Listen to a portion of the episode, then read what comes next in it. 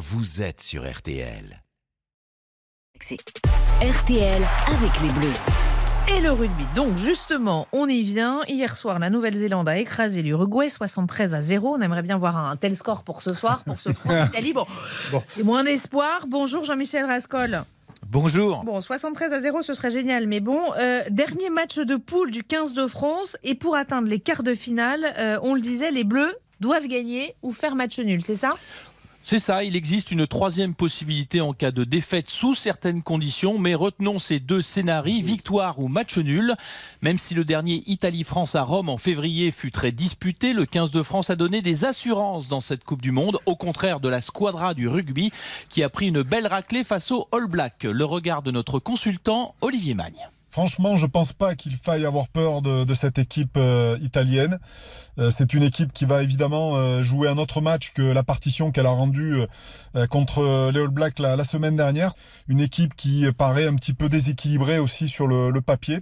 Quoi qu'il en soit, elle a des atouts, mais ça ne sera pas suffisant pour battre l'équipe de France. Un match décisif, un match coup près que les joueurs du 15 de France ont coché depuis longtemps. Le vice-capitaine Gaël Ficou. Pour nous, c'est un huitième de finale. Euh, L'Italie va tout donner. C'est une équipe qui, joue très bien, même s'ils ont eu un faux pas face à la Nouvelle-Zélande. Mais on sait que face à nous, euh, ils ont à cœur de se rattraper. Donc on se prépare à un gros, gros combat. Ça fait 15 jours qu'on pense qu'à ce match et c'est le match qui nous dira la vérité un gros gros combat et il y a un joueur qu'on va surveiller de, de près, Ange Capuoso, euh, un faux frère si j'ose dire dans cette équipe italienne. Oui, Ange Capuoso, qui occupera le poste d'arrière ce soir, est un grand talent. Il est né à Grenoble, où habitent toujours ses parents. En fait, il est italien par son grand-père paternel. Ce soir, la famille sera un peu déchirée. Serge Puyot a rencontré Emmanuel, la maman de cet ange du ballon ovale. Le cœur est partagé puisque faut pas oublier que nous sommes français, nous avons toujours soutenu l'équipe de France, mais aussi bon ben on soutient Ange et sa nation aussi de cœur puisque il joue pour l'Italie. Alors euh, on est pour qui? Ben on allait dire pour les deux. Donc euh, l'idéal ce serait que la France peut-être gagne et puis que Ange marque quelques essais, au moins un. Ça réjouirait tous les cœurs. Voilà. Voilà un petit match entre amis, mais un seul ticket pour les quarts de finale. Un sondage Odoxa pour RTL et Winamax nous dit ce matin que 89% des Français voient la France s'imposer ce soir. Allez, les petits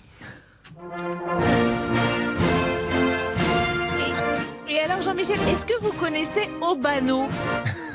Obano Oui. Non, ça me dit rien. Eh bien, alors figurez-vous, Ah, vous vous souvenez de Paul Le Poulpe Oui. pendant la Oui, Coupe du Monde de foot. Et bien là, c'est une girafe pronostiqueuse Ah. du parc animalier de Branferré dans le Morbihan. Non. Si. Très et bien. alors, attendez. euh, Penche de quel côté depuis- bah, du côté de la France. Ah. Et depuis le début, on lui a fait faire quatre pronostics, quatre, quatre fois les bleus. Donc elle a tout bon pour l'instant.